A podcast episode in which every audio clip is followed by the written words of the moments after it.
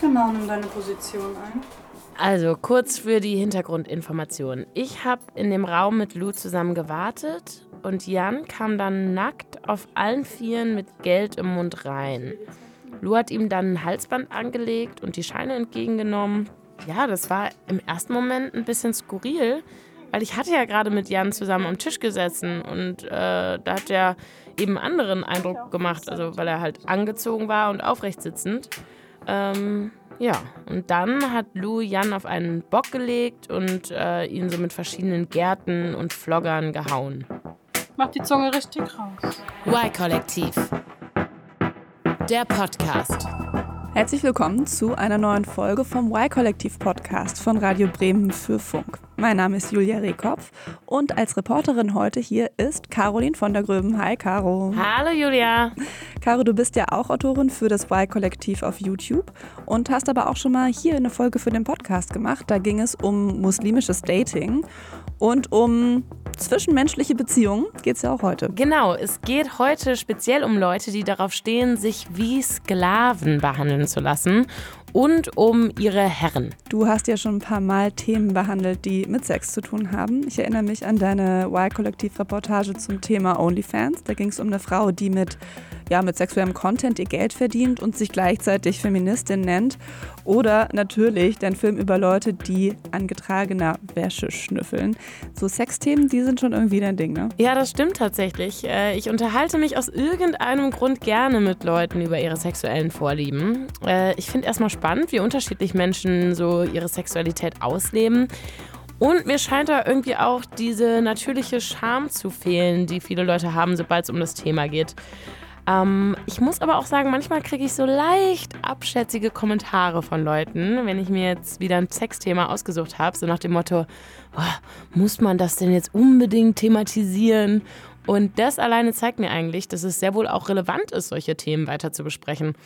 Denn solange sich Leute unwohl fühlen, wenn jemand Neigungen hat, die von der Norm abweichen, gibt es auch Betroffene, die darunter leiden. Was für Leute hast du denn heute für die Folge genau getroffen? Ja, also ich habe ein Pärchen getroffen, das auf den ersten Blick eigentlich eine ganz normale Beziehung führt. Sie leben zusammen, lieben sich, aber er ist der Dom, also der dominante Part, und sie ist die Sub. Äh, das kommt von Submission, also Unterwerfung. Das heißt, sie ist ihm unterwürfig und das auch außerhalb des Schlafzimmers. Das heißt, sie macht eigentlich 24/7 das, was er sagt.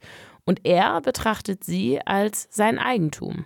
Es war mir auch klar, dann, wenn ich mich in jemanden verliebe, dann möchte ich denjenigen auch besitzen. Ja, und dann habe ich noch eine Domina getroffen, der Menschen Geld dafür bezahlen, sich wie Dreck behandeln zu lassen. Und mit einem Kunden von ihr, der genau das tut. Ich war sogar live bei so einer Session dabei und ich kann schon mal sagen, da ging es auf jeden Fall zur Sache. Eigentlich solltest du dich bedanken bei mir. Ich wärme dich jetzt so gut auf. Ja, danke. Ja. Ich kann ja auch fies sein und direkt richtig loslegen. Danke, dass du dann geil aufwärmst. Mhm. Über all das habe ich dann am Ende noch mit Sexualtherapeutin Heike Melzer gesprochen. Und kleiner Hinweis vorweg, es wird heute auch um harte Sexualpraktiken gehen. Wenn man jemanden sagen hört, ich mache, praktiziere, lebe, spiele, was auch immer BDSM, ich habe damit zu tun, dann weiß man eigentlich im Grunde immer noch gar nichts über diesen Menschen. Also ich glaube, viele Menschen praktizieren auch BDSM-Elemente und wissen halt nur nicht, dass das darunter fällt. Und viele Menschen ähm, praktizieren Teile davon, aber das heißt nicht, dass sie andere Teile auch machen. Jetzt ist hier schon zweimal das Wort BDSM gefallen. Lass uns nochmal aufdröseln, was das eigentlich genau heißt. Also BDSM ist erstmal ein total weites Feld und steht eigentlich für verschiedene Sachen. Es ist ein Akronym und auf Deutsch äh, heißt es so viel wie Bondage, Disziplin, Dominanz, Unterwerfung, Sadismus und Masochismus.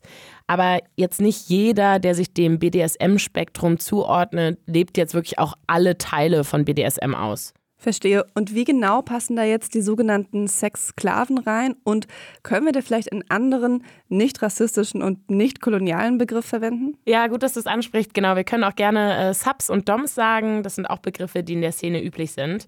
Und das sind Menschen, die sich gerne anderen unterwerfen. Und wo eine Sub ist, ist auch immer jemand, dem sich unterworfen wird. Wenn BDSM also ein Theaterstück wäre, ähm, würde also in jedem Stück, wo jetzt ein Sub vorkommt, auch ein Dom vorkommen. Also wenn du sagst Theaterstück, geht es im Wesentlichen um Rollenspiele? Ja, das kommt ganz drauf an, wen man fragt. Also Einige Menschen schlüpfen auf Zeit in die Rolle eines Subs und andere verstehen das Subsein so mehr als Identität. In der BDSM-Szene bezeichnen Leute, die so ab und zu in die Rolle von einem Sub schlüpfen, die Session auch als Spielzeit und reden von Spielgefährten, wenn sie gemeinsam mit anderen Personen ihre Vorleben ausleben. Menschen, die jetzt aber den Lifestyle 24-7 leben, würden den Begriff wahrscheinlich eher ablehnen, weil sie BDSM nicht als Spiel begreifen und so auch das Pärchen, das ich getroffen habe.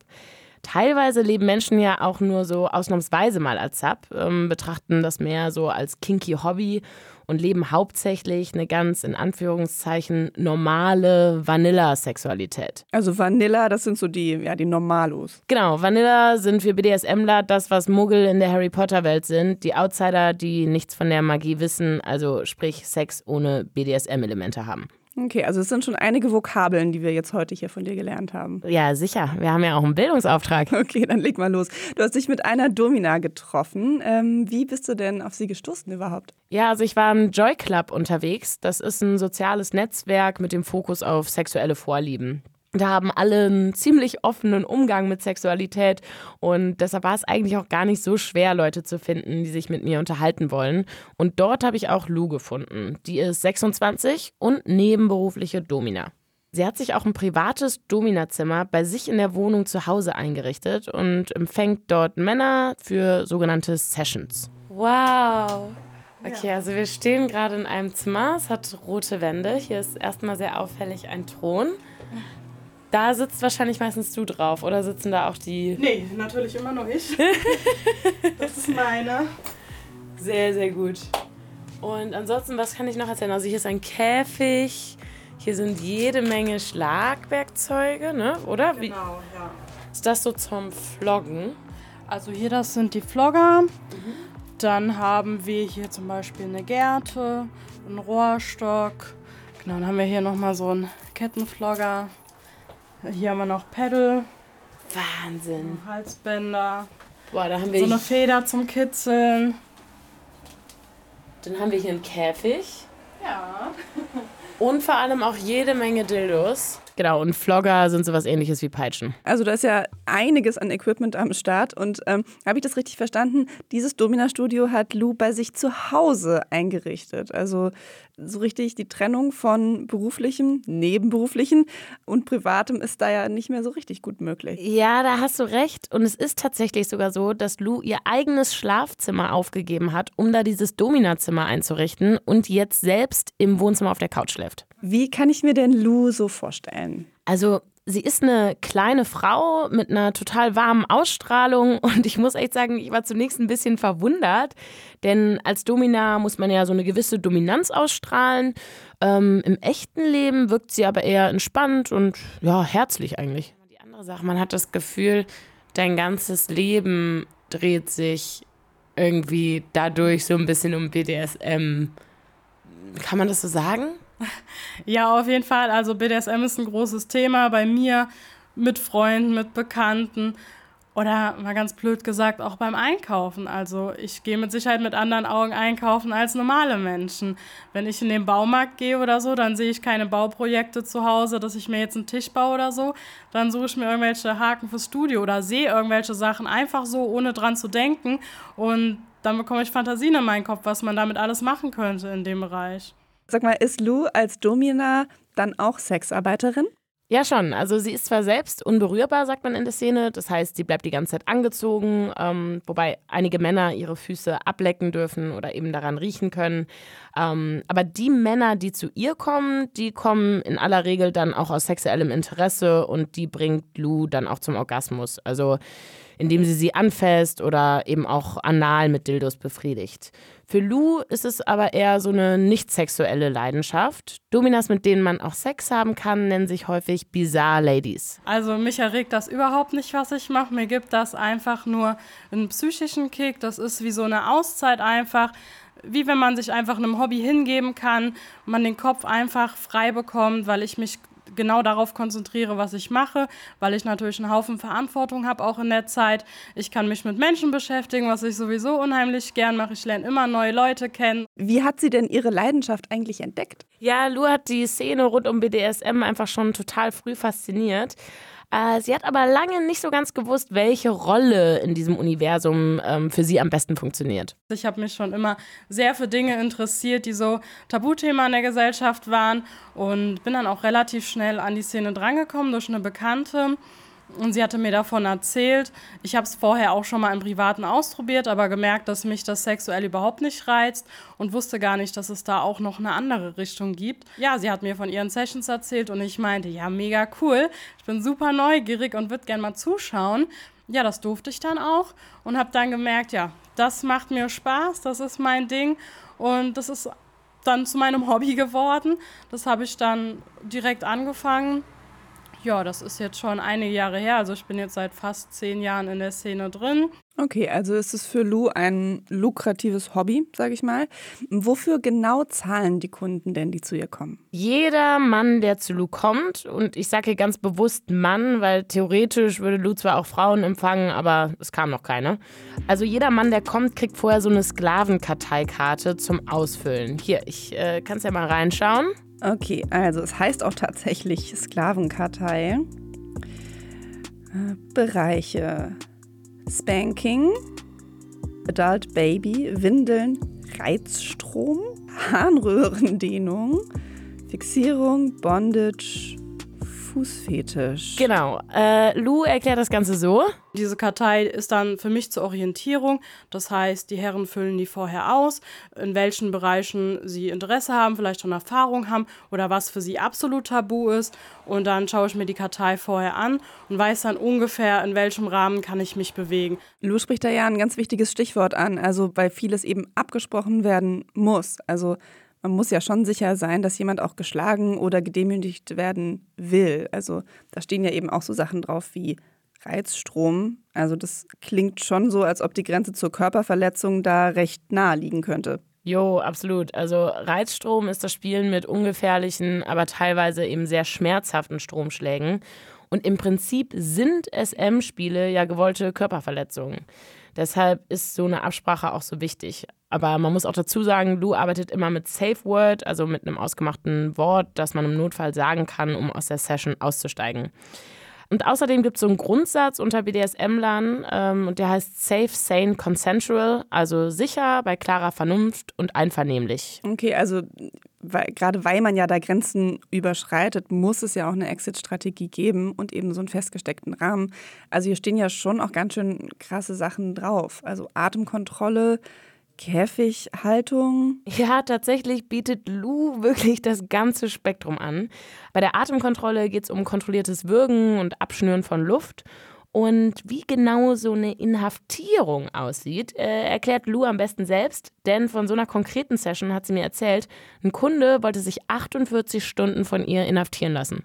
Ja, der kommt hierher und er muss hier quasi seine Haft absitzen mit verschiedenen ja, Strafen, die er dann auch auferlegt bekommt. Er bekommt natürlich seine Sachen weggenommen und darf natürlich die meiste Zeit im Käfig verbringen. Also da verstehe ich nicht, was da jemand so von hat. Aber das habe ich ihn auch gefragt und ich habe es mir fast schon gedacht, es ist auch wieder dieser ähm, Aspekt Kopf frei bekommen. Komplett keine Einflüsse von außen, kein Handy, kein gar nichts es ist so mediativ. Er meinte auch, es gibt da dann auch verschiedene Phasen. Es gibt dann auch eine Phase, wo er dann wirklich am liebsten abbrechen würde. Aber dann kommt wieder die Phase, wo er sagt, er findet vollkommen zu sich selbst und findet in seine Mitte hinein und hat Zeit, über sehr viele Sachen nachzudenken. Gut, also jeder schaltet bei was anderem ab. Ähm, das ist mir aber als Erklärung eigentlich noch ein bisschen zu einfach. Also die Frage ist ja, warum Leute solche extremen Erfahrungen suchen, um abzuschalten und warum sie dadurch dann auch noch sexuell erregt werden. Ja, und das habe ich dann später auch noch den Sub gefragt, der bei Lou eine Session gebucht hat. Und ich kann schon mal sagen, was ich da am Nachmittag erlebt habe, war echt ziemlich krass. Ich würde aber gern vorher einmal von meinem Besuch bei Hannah und Alex erzählen, das Pärchen, von dem ich erzählt habe. Ja, die beiden leben 24-7 als Sub und Dom. Das heißt, dieses Machtgefälle ist quasi ein Dauerzustand und herrscht eben auch außerhalb des Schlafzimmers. Hier liegt eine Fußmatte, da steht drauf: Hinknien, anklopfen und um Audienz betteln. Tue ich euch überhaupt recht, wenn ich sage, dass BDSM Sexualität für euch ist oder ist es mehr so Lebensstil? Auch. Es ist auch Sexualität, aber es ist mehr. Also es ist wirklich eigentlich unser ganzes Zusammenleben. Ja. Also bei mir äh, ist es ja eher so, dass ich es für meine Sexualität gehalten hatte. Also ich konnte mir früher nicht vorstellen, so eine Beziehung zu führen. Und ich könnte mir auch jetzt heute noch nicht vorstellen, das mit irgendjemandem anderen so zu machen. Ja, das, was die beiden machen, nennt man in der BDSM-Sprache Total Power Exchange. Weil sie in dem Fall ihre ganze Macht an ihn abgibt. Genau. Und das wird bei denen echt konsequent gelebt. Ich verstehe das so, dieses System, ich nenne es jetzt erstmal System, äh, funktioniert 24-7. Gibt es da mal eine Auszeit von? Nö. Nö, tatsächlich nicht. Es gibt auch keine Grenzen. Also ich meine, es ist illegal, einen anderen Menschen umzubringen. Insofern ist da schon eine Grenze. Es gibt auch andere Dinge, die illegal wären, wo ich gar nicht einwilligen könnte, selbst wenn ich wollte, weil es halt nicht erlaubt ist. Aber ansonsten kann er äh, schalten und walten und machen, wie er möchte und äh, 24-7 eben.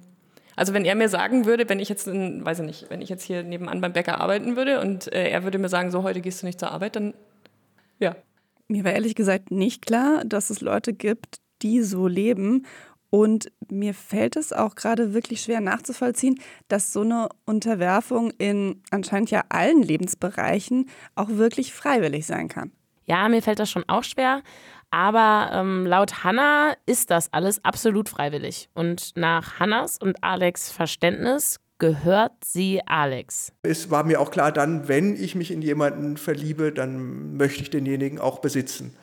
Und äh, umgekehrt, also jemanden, den ich nicht liebe, will ich auch nicht besitzen. Also das, das, damit, ich will nicht irgendwelche, dass sich irgendwelche Leute mir zu Füßen werfen. Das ist jetzt gar nicht mein Ding. Äh, das war mir schon immer klar, dass es dann wirklich um spezielle Menschen gehen, gehen muss. Warum möchtest du etwas besitzen und es nicht einfach nur lieben? Es ist das Einzige, was sich für mich richtig anfühlt. Ich sage das immer so, und das, das darf man jetzt nicht gleich vorweg zu sagen, ich sage nicht, dass Menschen wie Autos sind. Ja, ist, und, und, und, und so. darum geht es gar nicht, etwas Menschen und Dinge äh, gleichzusetzen, sondern aber ich sage auch so, ich bin auch jemand, der wahnsinnig gerne Auto fährt. Aber ich möchte das in meinem Auto, in einem Mietwagen, das fühlt sich für mich nicht so an wie, äh, klar, theoretisch kann ich da dasselbe mitmachen. Ich meine, ich zahle für die Schäden, wenn ich ihn zurückgebe, aber das ist eine andere Sache. Aber äh, grundsätzlich, aber es, es, es, fühlt sich für mich anders an. Die Dinge, die ich besitze, das sind mir, also die müssen mir was bedeuten, damit ich sie besitzen will. Das ist, glaube ich, allgemein bei mir so. Und für mich fühlt sich das einfach, dass ich, ich merke ganz, ich merke halt auch, dass wenn ich mit jemandem so intim sein will, dann muss es halt nach meiner Pfeife gehen. Wie geht dir das, wenn der dir neben dir sitzt und sagt, ja, ich besitze sie?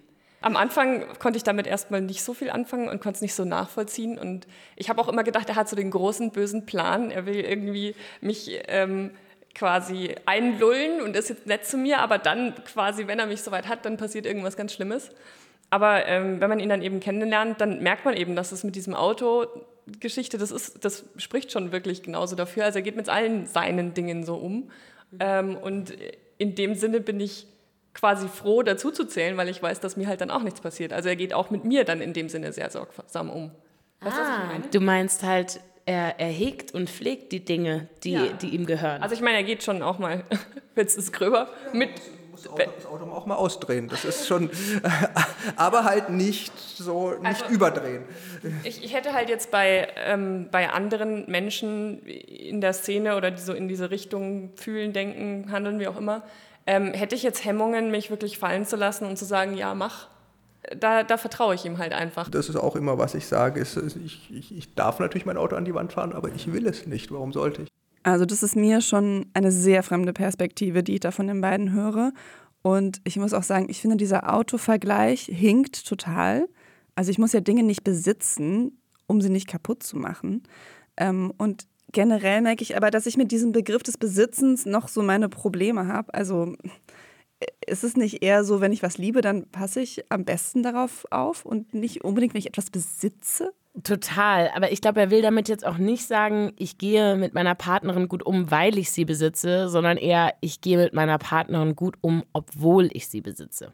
Aber de facto besitzt er sie ja auch nicht. Also auch wenn die beiden sich auf diese Regeln geeinigt haben, ist sie ja vor dem Gesetz und vor anderen Menschen natürlich ein eigenständiger Mensch und gehört niemandem. Absolut. Äh, trotzdem muss ich sagen, mir wurde bei diesem Treffen immer wieder klar, wie ernst die beiden es mit diesen Regeln meinen. Also wir haben ja am Anfang auch viel darüber gesprochen, was er eben mag und, und wie er sich das alles vorstellt. Und wenn da jetzt was dabei gewesen wäre, wo ich sage, okay, da mache ich mir einfach Sorgen um meine Zukunft, äh, und also körperlich, finanziell, wie auch immer, dann hätte ich mich wohl nicht drauf eingelassen. Mhm. Und ähm, dementsprechend, aber wenn, wenn er das jetzt eben sagen würde, also das ist halt die Ansage. Ne? Also wenn, wenn er jetzt das Gefühl hat, dass ähm, ein, ein, oder das Gefühl hätte, dass meinetwegen äh, eine Sache zum Beispiel körperlich nicht gut für mich wäre. Also wenn ich jetzt Alkohol trinken würde, zu viel, dann würde er halt sagen, so und jetzt trinkst du keinen mehr. Wie ist es mit, also du darfst schon lesen, was du willst, oder? Ähm also mir wurde noch nichts verboten. eher, eher, im positiven Sinne, dass ich gesagt habe, lies das. Ja. Ich möchte, dass das, das und das liest, ja, das, das, schon. das schon, aber sonst wüsste ich Und das jetzt sind nicht. auch sehr sinnvolle Dinge dann. Also aber das ist dann schon auch so als Aufforderung zu verstehen. Also das kommt drauf an. Also wenn ich nicht sicher bin, dann frage ich im Zweifel nach. Mhm. Weil es ist halt, manchmal ist es halt, dass er eben der Meinung ist, das würde mir helfen. Oder, mhm. Und manchmal ist es eben, ich möchte, dass du das liest. Das klingt für mich aber schon nach recht viel Autoritärem in der Beziehung. Also auch irgendwie nach so einem Abhängigkeitsverhältnis. So nach dem Motto, sie fragt den großen, starken Mann, was sie jetzt tun darf oder was sie lesen darf und was nicht. Ähm, was hat denn Hannah eigentlich von der ganzen Sache? Das habe ich Hannah natürlich auch gefragt und sie hat mir das so erklärt. Es ist halt schön zu wissen, dass es halt auch Konsequenz ist, also konsequent ist im Sinne von, es ist halt eben nicht gespielt, sondern es ist halt tatsächlich so. Also es gehört halt bei uns dazu und sonst, ich glaube, das ist auch der Unterschied zu Leuten, die das dann wirklich spielen im Sinne von, wir machen jetzt eine Session und, äh, und jetzt ist die Session vorbei und jetzt sind wir wieder auf Augenhöhe. Ähm, ich bin halt quasi nie raus aus der Session. Ich bin halt immer seins und er kann immer ähm, sagen und machen und bestimmen. Und das, was halt mein BDSM ist, ist, dass ich eben auf dominante Männer stehe. Mir hat mal einer gesagt, ich kann auch dominant sein, wenn du willst. Das ist so für mich das Schlimmste, was man mir sagen kann. Ich will nicht, dass jemand für mich dominant ist. Entweder er ist es halt oder halt nicht. Also es ist schon so, dass Hannah vieles von dem, was die zwei leben, aus Liebe zu ihm tut äh, sagt sie. Laut Hannah verwirklicht sie sich aber in dieser Hingabe zu ihm und liebt eben vor allem seine Dominanz, zu der gehört, dass sie sich unterwirft. Also was mich, glaube ich, daran die ganze Zeit so verwirrt, ist, dass so in äh, meinem Freundes- und Bekanntenkreis, da geht es vor allen Dingen um Gleichberechtigung in Beziehungen. Und ähm, bei den beiden klingt das ja nach dem absoluten Gegenteil. In unserer Beziehung gibt es keine Gleichberechtigung. Mhm. Außerhalb, nach außen, das ist, das ist eine Frage zwischen uns beiden, unserer Absprache untereinander. Mhm. Das nach außen selbstverständlich. Äh, das, das, das, ist auch ist tatsächlich was, was ähm, ich auch schon oft gehört habe, ja, wie er darf und du nicht. Das ist doch so, das ist doch nicht. Äh, also das, das wird so als, als altertümlich wahrgenommen oder mhm. irgendwas. Und das ist halt was, wo ich sage, ja, aber ich habe mich ja dazu freiwillig entschieden. freiwillig entschieden. Ja, und natürlich kann man das aus einer emanzipierten Weltsicht auf jeden Fall kritisieren. Ich finde aber grundsätzlich, dass jeder so leben können soll, wie er möchte und nicht so wie Dritte finden. Ähm, und natürlich nur, solange jetzt keiner zu Schaden kommt. Ich muss allerdings sagen, dass ich Hannah als Person echt recht überzeugend fand. Äh, ich kann natürlich nicht in sie hineingucken und sie eigentlich nur auf Basis von dem bewerten, was ich an dem Tag da erlebt habe. Ähm, aber auf mich hat sie einen sehr mündigen, selbstbewussten Eindruck gemacht. Wir haben von Hannah bisher gehört, dass Alex sehr gut mit ihr äh, umgeht, mit seinen Sachen umgeht. Ähm, welche Rolle spielen denn Schmerz und Gewalt bei den beiden? Vor allem beim Geschlechtsverkehr spielt das durchaus eine Rolle. Du hast einen normalen Blowjob, okay. Den mhm. kannst, du kannst, als, kannst eben als Deep Throat äh, mhm. zum Beispiel. Ähm, auch jetzt äh, Analverkehr kann man so oder so mhm. äh, oder äh, ja, aber selbst auch beim Vaginalverkehr, je nachdem Trockenheit oder wie auch mhm. immer, also das äh, kann man auch, kann man eben auch so ausgestalten und da ist es schon so, dass ich äh, schon, sag mal, ein bisschen, schon zumindest ein bisschen Schmerz sehen möchte. Mhm. ein bisschen, ja, also das, das, das äh, in den meisten Fällen, nicht immer, aber in den meisten Fällen, das äh, äh erregt mich schon. Und da also du hast, du hast ja bei vielen Dingen gesagt, das machst du so auch für ihn und das mhm. gehört irgendwie zum Ding dazu. Aber das ist dann auch was, was dir gefällt in dem Fall? Also es, das ist echt schwer zu, zu erklären oder zu beantworten, weil ich meine, ich, ich würde mich jetzt per se nicht zwicken, weil ich keine Schmerzen haben will. Ne? Mhm. Ne? Und dementsprechend, wenn er es jetzt nicht wollen würde, dann würde ich es halt auch nicht wollen. Mhm. Also dann könnte ich damit gar nichts anfangen. Aber dadurch, dass er es halt will, will ich es halt in dem Moment dann auch. Das ist auch das, was eigentlich mich daran wirklich, äh, was mir eigentlich wirklich die Erregung gibt daran ist, äh, oh, dass, es, dass sie es für mich aushält. Aber sag mal, will denn Hannah nichts von sich aus? Also geht es ihr denn einzig und allein darum, es ihm, Alex, recht zu machen? Es ist jetzt nicht so, als käme sie gar nie auf ihre Kosten. Sie hat mir erklärt, dass sie aber nie entscheiden kann, wie der Hase läuft. Also wenn, wie und ob Hannah zum Beispiel zum Orgasmus kommt, entscheidet immer er. Sie darf sich auch nicht ohne sein Einverständnis selbst befriedigen. Okay, also wenn beide mit diesem Lebensstil glücklich sind, dann ist das ja in Ordnung. Aber ich glaube, wir müssen jetzt dringend mal über die Gefahren von so einem Machtgefälle reden. Absolut. Klar ist, auch wenn das bei Hannah und Alex jetzt auf den ersten Blick zumindest nicht so zu sein scheint, dass solche Beziehungen natürlich ein Nährboden für absolut ungesunde, toxische Verbindungen sein können. Und äh, Gewalt kann ja schnell die Grenze der Einvernehmlichkeit überschreiten. Genau, deshalb, wenn ihr das hier hört und wenn ihr in einer BDSM-Beziehung seid, aus der ihr aussteigen wollt, dann gibt es Hilfsangebote für euch, zum Beispiel unter äh, Maydays SM. Genau, denn bei solchen Beziehungen kann eben diese Grenze total schnell überschritten werden. Und ähm, dabei darf man auch nicht vergessen, dass neben dieser körperlichen Gewalt auch Demütigung natürlich psychische Schäden verursachen kann. Das ist wirklich ein sehr interessantes Paar, was du da getroffen hast. Und ehrlich gesagt auch was anderes, als ich mir vorgestellt hatte, als du das Thema BDSM vorgeschlagen hattest. Ja, und spannend geht's auch weiter. Ich habe mich nämlich auch noch mit der Sexualtherapeutin Heike Melzer in ihrer Praxis in München getroffen. Die ist Expertin für extreme und belastende Neigungen. Und du musst dir vorstellen, das ist so eine sehr große, adrette Frau, gebildet, aber dann, wenn es um Sex geht, spricht sie berufsbedingt völlig ungeniert. Und äh, zuallererst wollte ich mal von ihr wissen, ob es überhaupt irgendeine sexuelle Paraphilie, also so eine sexuelle Abweichung gibt, die ihr jetzt per se Sorgen bereitet. Wenn es eine Spielebene ist, wenn man zum Beispiel sagt, äh, normalerweise bin ich eher der Chef im Leben und muss immer allen Leuten sagen, was sie tun sollen, aber im Sexleben möchte ich genau die andere Komponente mal erleben und finde das halt einfach super geil, wenn ich das gesagt bekomme, was ich tun muss und mir den Kopf einfach frei halten kann für mich, äh, um in diesen Flow zu kommen, um einfach mich total anzuvertrauen, dann ist das eine Spielebene, die, denke ich mal, so ein bisschen so ein Substitut ist zu dem realen Leben, wo man das eigentlich nicht leben kann. Dann gibt es aber auch manche Menschen, die bestimmte Traumata wieder reinszenieren aber diesmal so, dass sie das Skript mitschreiben. Also wenn ich ähm, geschlagen wurde früher, dann lasse ich mich vielleicht von der Domina schlagen, aber diesmal sage ich der Domina genau, was sie tun soll. Trotzdem nochmal hier fürs Protokoll. Frau Melzer sagt auch, dass es in der BDSM-Szene nicht mehr Menschen mit psychischen Störungen gibt als anderswo.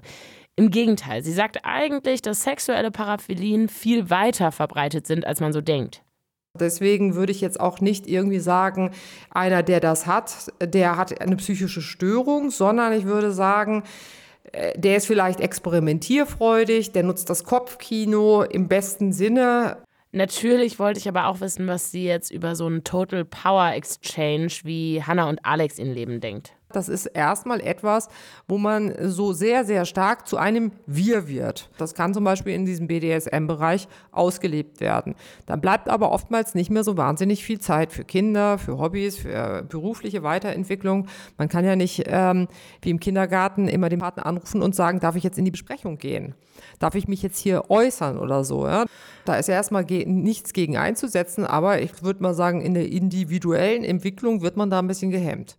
Das finde ich eigentlich einen spannenden Punkt, denn im Grunde, auch wenn es ein großes Machtgefälle gibt, rückt man ja eigentlich sehr nah aneinander, denn man gibt sich wahnsinnig viel Aufmerksamkeit. Ja, das stimmt. Also so viel Zeit hat auch nicht jeder. Genau, mit Heike Melzer sprechen wir später auch nochmal. Jetzt würde ich nach dem ganzen Gequatsche aber gerne mal wieder was erleben. Unbedingt. Zurück zu Lou in ihr Dominazimmer. Wir haben Besuch von einem Mann bekommen. Wir nennen ihn heute Jan. Das ist nicht sein echter Name, aber seine Stimme dürfen wir hören. Okay, Jan, ähm, was kannst du denn noch über ihn sagen? Also er ist 38, berufstätig und kommt schon ziemlich lange zu Lou.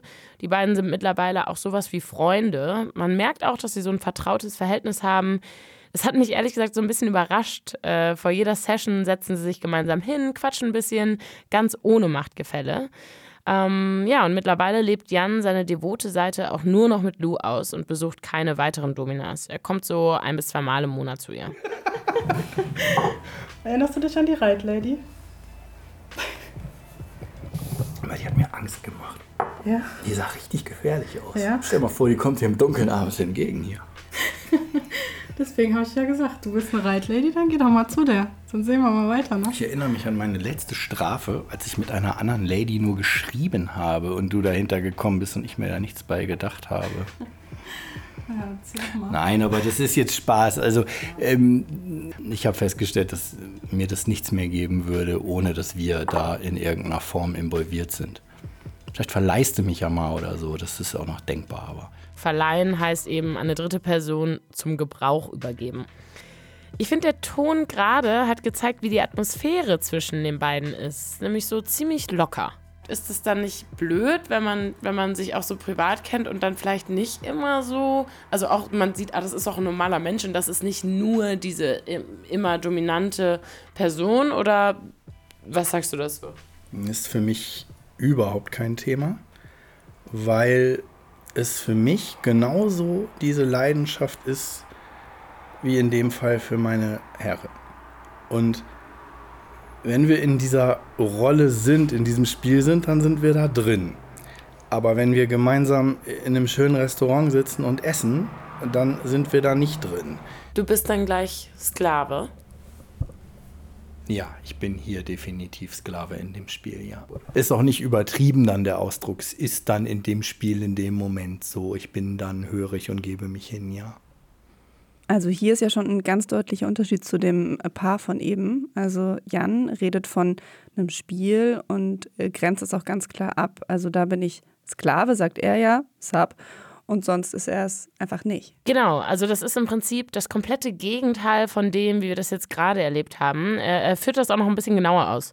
Es ist jetzt nicht so, dass ich nur diesen SM-Bereich brauche für meine Sexualität. Also ich habe mit meinen Partnerinnen, mit meiner Partnerin ähm, genauso schöne Sexualität, die dann nicht in den SM-Bereich geht. Und mal blöd gesagt, weiß deine Partnerin, dass du hier bist? Das ist ähm, eine gute Frage. Ähm, ja, sie weiß von meiner Leidenschaft. Wir haben sogar schon versucht in der Vergangenheit diesen Part mal in unsere Beziehung einfließen zu lassen, aber haben eben festgestellt, dass das extrem stresst, weil dir fehlt dann irgendwann die Abgrenzung zwischen diesem normalen auf Augenhöhe und Spielen. Wann bin ich dann der unterwürfige Part und wann bin ich der Freund oder der Mann? Das ähm, hat uns wahnsinnig gestresst und für Konflikte gesorgt. Und dann hat man irgendwann gesagt, so, nee, ähm, das macht uns kaputt. Ja, und Lou hat mir auch erzählt, dass es voll viele Männer gibt, die Probleme mit ihren Partnerinnen haben aufgrund ihrer sexuellen Vorlieben. Viele sprechen das Thema in ihrer Beziehung aber auch gar nicht an und vertrauen diese Seite quasi nur ihr dann an. Was für Gefühle verbindest du denn mit so einer Session? Auf jeden Fall Entspannung, abschalten, aus dem vor allem beruflichen Alltag mal raus mit den Gedanken. Ja, eine gewisse Herausforderung.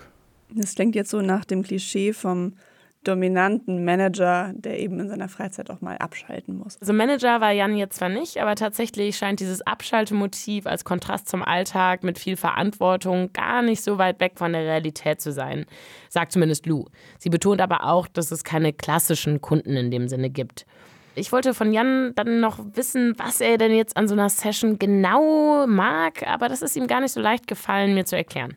Es ist einfach ein ganz, ganz spannendes Ding und ich hoffe, du wirst gleich, wenn du ja dabei bist, einfach mal diese Atmosphäre aufsaugen. Weil ich finde die Atmosphäre in einer Session viel, viel wichtiger wie irgendein perfektes Equipment oder eine perfekte, eine perfekte Umsetzung der Spielarten. Weißt du, und du musst jetzt verstehen, ich sitze mit diesen beiden Leuten da, die ich auch durchaus sympathisch fand. Und ähm, dann war ich auch echt so ein bisschen gespannt, weil das so nach so einem großen Schauspiel irgendwie klang, ne? Ja, und dann ging es los. Ähm, ich warne schon mal vor, es ist an manchen Stellen ein bisschen doll. Ja, du darfst reinkommen. Mach die Tür hinter dir zu.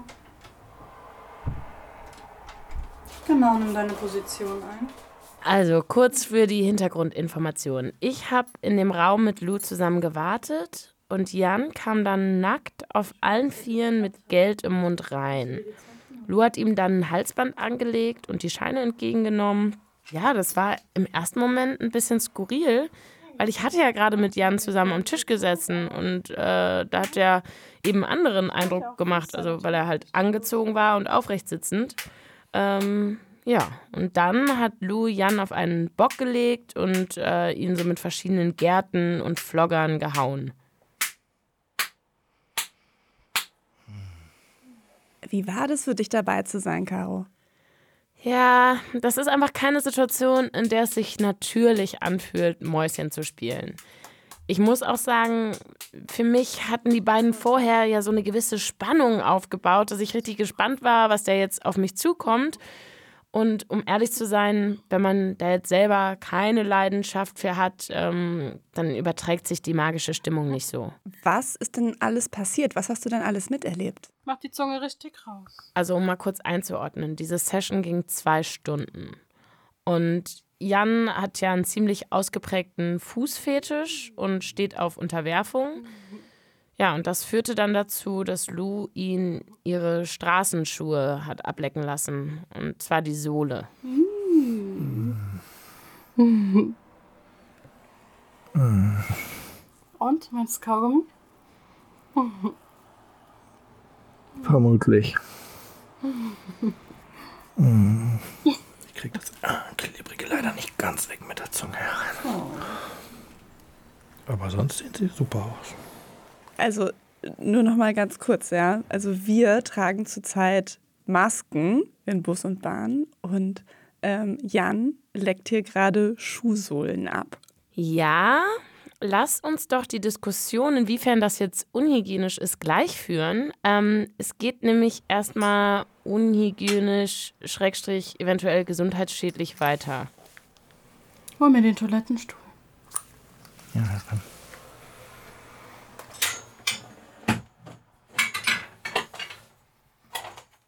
Hat Lou gerade gesagt, Toilettenstuhl. Genau. Also ich habe echt lange hin und her überlegt, ob wir die Aufnahmen jetzt hier abspielen sollen. Ich halte es aber irgendwie für das Beste, wenn ich einfach nacherzähle, was passiert ist. Also, Lou hat Jan gebeten, den Toilettenstuhl zu holen. Das ist so ein kleiner Hocker, in dessen Mitte sich ein Loch befindet. Und Lou hat Jan die Augen verbunden und der schien dann auch ganz genau zu wissen, was kam. Er hat sich unter den Stuhl gelegt und Lou hat dann durch das Loch in den Mund von Jan durch einen Trichter uriniert. Ja, und was soll ich sagen? Also, der hat das relativ anstandslos in so zwei, drei großen Schlücken quasi direkt von der Quelle ähm, getrunken. Na. Wie war das? Sehr geil, Herren, danke, Herren. Hast du gut gemacht. Ich bin stolz auf dich. Danke, hoch. Ja, äh, ehe wir da jetzt gleich im Detail drüber sprechen, erzähle ich nochmal kurz, wie es weiterging. Lou hat dann ihre Füße in so eine Gummimaske zusammen mit Jans Gesicht gesteckt, sodass er den Füßen von ihr quasi komplett ausgesetzt war. Das ging so in die Richtung Atemkontrolle. Es war also schwer für ihn, durch die Maske sonst noch Luft zu bekommen. Dabei waren seine Hände gefesselt und Lou hat ihn an seinen Nippeln massiert. Ähm, weil Jans Gesicht in der Maske ist, versteht man ihn in den nächsten Audioaufnahmen jetzt nicht so richtig gut. Ja, das gefällt dir, ne? Da wird der Schwanz ganz hart. Mhm. Mhm. Mhm. Darf ich führen? Ja, du darfst.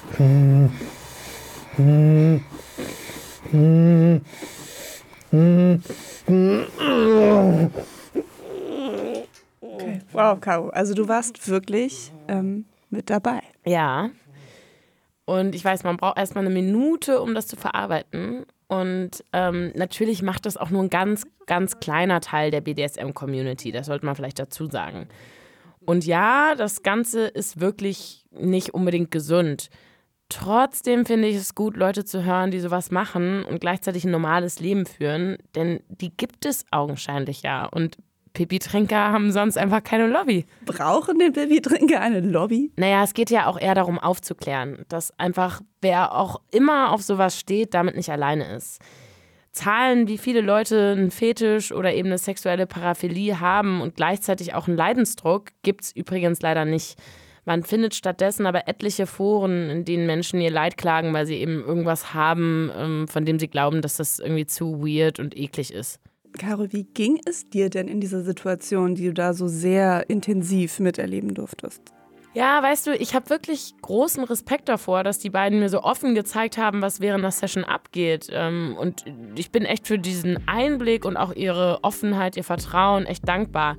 Und ich meine, was man ja nicht vergessen darf, ich wollte ja bei allem dabei sein. Insofern habe ich ja eigentlich nur das gekriegt, ähm, wonach ich gefragt habe. Ähm, trotzdem sage ich auf der anderen Seite halt auch ehrlich, wie es ist. Ich wollte danach da jetzt auch nicht mehr ewig bleiben. Ähm, und ich wollte natürlich trotzdem noch von Jan wissen, was er jetzt zu der ganzen Sache sagt. War mir gar nicht so sicher, ob er jetzt noch so in Redestimmung ist, aber er hat das dann tatsächlich ganz gerne nochmal Revue passieren lassen. Ja, es ist, äh, man ist einfach komplett in der Rolle, man ist komplett in dem Spiel und man hat halt alle Elemente drin von Schmerz ertragen beim Peitschen, der auch dann mal die Grenzen ein Stück ausdehnt von einer Art Belohnung, wie das mein Fußfetisch ähm, Berücksichtigung gefunden hat, zum Beispiel ähm, von äh, extremer Erniedrigung, was ich dann auch für meine Herren tue, wie diese Schuhgeschichte. Ähm, ja. Und was gibt dir das in dem Moment? Kannst du das ich einfach nochmal erklären? Ja, es gibt mir nichts, eine Schuhsohle zu lecken. Es gibt mir was, diese extreme Macht zu fühlen. Das war am Anfang Ekel, Überwindung. Und während dieses Spiels zwischen uns, die Blicke, die Berührung, wurde aus dem Ekel Hingabe. Ja, Jan sagt, dass es ihn vor allem erregt, den Befehlen seiner Herren zu folgen. Und in dem Folgen der Anweisungen liegt eben seine Lust. Das ist im Prinzip recht ähnlich äh, zu Hannah und Alex. Tja, und mit dem leichten Ammoniakgeruch in der Luft muss ich dann noch die Natursektgeschichte aufarbeiten. Natursekt ist übrigens ein, wie ich finde, noch ekligeres Wort für Urin. Also du musst dich dann in meine Lage versetzen. Das ist natürlich erstmal schwer nachzuempfinden. Beziehungsweise, ich glaube, ich würde es gar nicht runterkriegen. Um was geht's dir da? Es ist vergleichbar wie mit dem Schuhe lecken. Es geht um die Erniedrigung, das Machtspiel, den Sekt des anderen, der anderen zu schlucken, der Herrin zu schlucken. Und ähm, beim Sekt, also Natursekt, ist es aber über die Jahre so gekommen bei mir, dass das nicht mehr diesen Ekel erzeugt, sondern dass es für mich eher geil ist, eine Art, ja, ich will nicht sagen Belohnung, aber es ist schon was Positives, dass das, aber das ist auch, weil das der Sekt meiner Herrin ist, der ich mich hingebe, der ich vertraue. Also mich würde es jetzt null antören, von irgendjemand anders da äh, äh, solche Substanzen äh, mir reinzuziehen. Ja. Ja, ist ja auch voll, auch für dich ja schon irgendwie ein bisschen ein intimer Moment, oder? Also so mh, mm, will man doch auch nicht, dass das jeder bei einem macht, oder? Oder? Ist dir das egal? Ich muss sagen, ich bin da tatsächlich ein bisschen abgestumpft mit der Zeit geworden aber auch dadurch, dass er natürlich auch die Augen verbunden hat. Er sieht ja nichts und ähm, ich erleichtere mich einfach nur. Ob ich jetzt auf der Toilette sitze oder auf jemandem drauf, macht für mich mittlerweile wenig Unterschied. Ich nehme an, dass du auch das nochmal mit der Sexualtherapeutin besprochen hast. Genau, ich sag mal so, ich habe die Stunde bei Frau Melzer durchaus begrüßt. Ähm, sie sagt erstmal, dass so Sessions bei einer Domina buchen erstmal überhaupt gar kein Problem ist. Aber das kann eben auch zum Suchtmittel werden. Die Spielwiese der Sexualität ist dermaßen groß. Ich glaube, wenn es extrem wird und wenn dann dieser Leidensdruck entsteht, also wenn ich einen, einen Fetisch entwickle, den ich kaum noch mit jemandem anders teilen kann, aber an diesen Fetisch praktisch so gekoppelt bin, dass ich gar keine sexuelle Lust mehr ohne diesen Fetisch äh, bekommen kann, dann habe ich wahrscheinlich einen Leidensdruck. Oder wenn ich so exzessiv in einer BDSM-Beziehung bin, dass ich mich so zurichten lasse, dass ich danach zum Arzt gehen muss oder gar nicht mehr in der Lage bin, mein normales Sozialleben oder mein Berufsleben richtig auszuführen, weil ich halt in so einer 24-Stunden-Beziehung bin und der Partner es gar nicht gut mit mir meint oder so viel Geld dort lasse, dass ich ähm, in der Abhängigkeit, ja, dass ich da mein ganzes Konto fänden lasse. So Geldsklaven habe ich durchaus. Also das ist dann schon etwas, wo man sagt, also da stellt man sich selber ein Bein und kommt in der Lebenslinie nicht mehr weiter. Und da muss man dann schon schauen, warum ist denn diese Art von Selbstschädigung da? Genauso wie beim Borderliner, der sich ritzt. Ja, das ist eine andere Form von Selbstschädigung. Also im Allgemeinen kann man einfach sagen, dass wenn man jetzt so eine völlige Fokussierung auf Sexualität im Allgemeinen hat, dann kann das durchaus problematisch sein. Frau Melzer macht immer so einen interessanten Vergleich zwischen Sex und Essen. Also das, äh, ich denke schon, dass äh, wir im Leben ja vielfältige Reize haben und dazu gehört Freundeskreis, Familie, Hobbys, berufliche Weiterentwicklung, vielleicht auch etwas, wo ich mich weiterentwickeln will, auch mal jetzt vielleicht in, in neue Bereiche, eine neue Fähigkeit lernen will.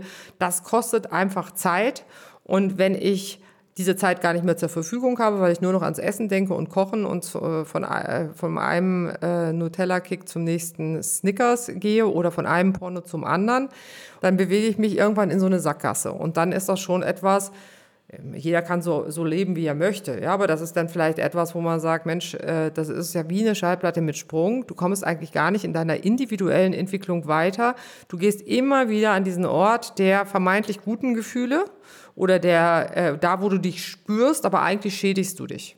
Ja, und sie unterscheidet in Sex-Gourmets und Fast-Food-Junkies und sagt sinngemäß, der Fast-Food-Junkie konsumiert übermäßig Pornografie und gibt sich allen Reizen ständig hin, während der Sex-Gourmet genießt, sich auch mal in Askese übt und wie so einen teuren Wein auch manchmal so eine besondere Sexfantasie bedient, ähm, aber eben nicht ständig. Ich habe sie natürlich auch zur Urinsache befragt. Hier die kurze Antwort. Urin trinken äh, halte ich jetzt nicht für sehr sinnvoll. Dafür sind wir einfach nicht geschaffen.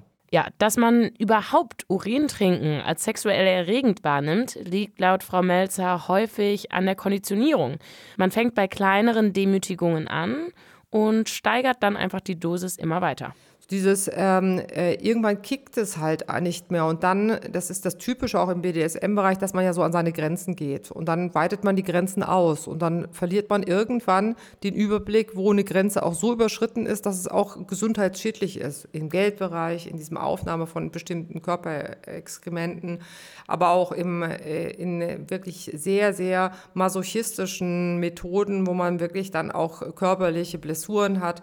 Also das ist äh, schon etwas, wo man sagt, da ist eine Grenze überschritten. Frau Melzer sagt auch, über Straßen, die einmal betoniert sind, wächst nur sehr, sehr langsam Gras. Heißt, wer sich immer extremeren BDSM-Elementen hingibt, der läuft Gefahr, für andere Reize überhaupt gar nicht mehr rezeptiv zu sein.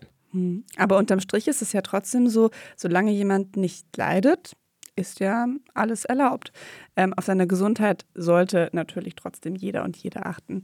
Ähm, Caro, was ist dir denn jetzt von dieser doch sehr wilden Recherchereise hängen geblieben? Ja, boah, vieles. Also natürlich neben den ein oder anderen Bildern im Kopf vor allem erstmal die Vielfältigkeit im BDSM-Bereich. Denn nur weil zwei Leute sagen, sie lieben BDSM, heißt das echt noch gar nicht, dass sie irgendetwas gemeinsam haben. Und dann muss ich auch sagen, dass ich keinem der Menschen, die ich hier getroffen habe, auf der Straße angesehen hätte, dass sie jetzt BDSM leben. Und das finde ich schon spannend und auch ein bisschen lehrreich. Denn das heißt ja, man kann Leute sympathisch finden, sie mögen, mit ihnen lachen, obwohl man vielleicht äh, findet, dass das, was die im Schlafzimmer tun, ähm, total ja, eklig ist oder nichts mit einem selber zu tun hat zumindest. Ähm, und auch wenn die eine oder andere Sache vielleicht extrem war, ich würde mir schon wünschen, dass Menschen sich im Großen und Ganzen ermutigt fühlen, ihre Sexualität zu entdecken. Lebt ja schließlich auch nicht jeder in Berlin, wo Kinky sein irgendwie schon fast zum guten Ton gehört. Insofern hoffe ich, äh, dass die Leute, die, die, äh, die den Podcast jetzt gehört haben, ähm, da auch was mitnehmen. Auf jeden Fall. Danke, Caro. Schön, dass du hier warst. Danke, Julia. An dieser Stelle möchte ich euch den Instagram-Kanal von Mädelsabende empfehlen. Da geht es jede Woche um ein anderes Thema und vor kurzem ging es um sexuelle Vorlieben. Die Story dazu findet ihr in den Highlights und da geht es unter anderem auch um Fantasien, Fetische und natürlich BDSM. Bei uns geht es in zwei Wochen weiter, natürlich hier in der ARD Audiothek. Tschüss, bis dann. Y-Kollektiv. Ein Podcast von Radio Bremen und Funk.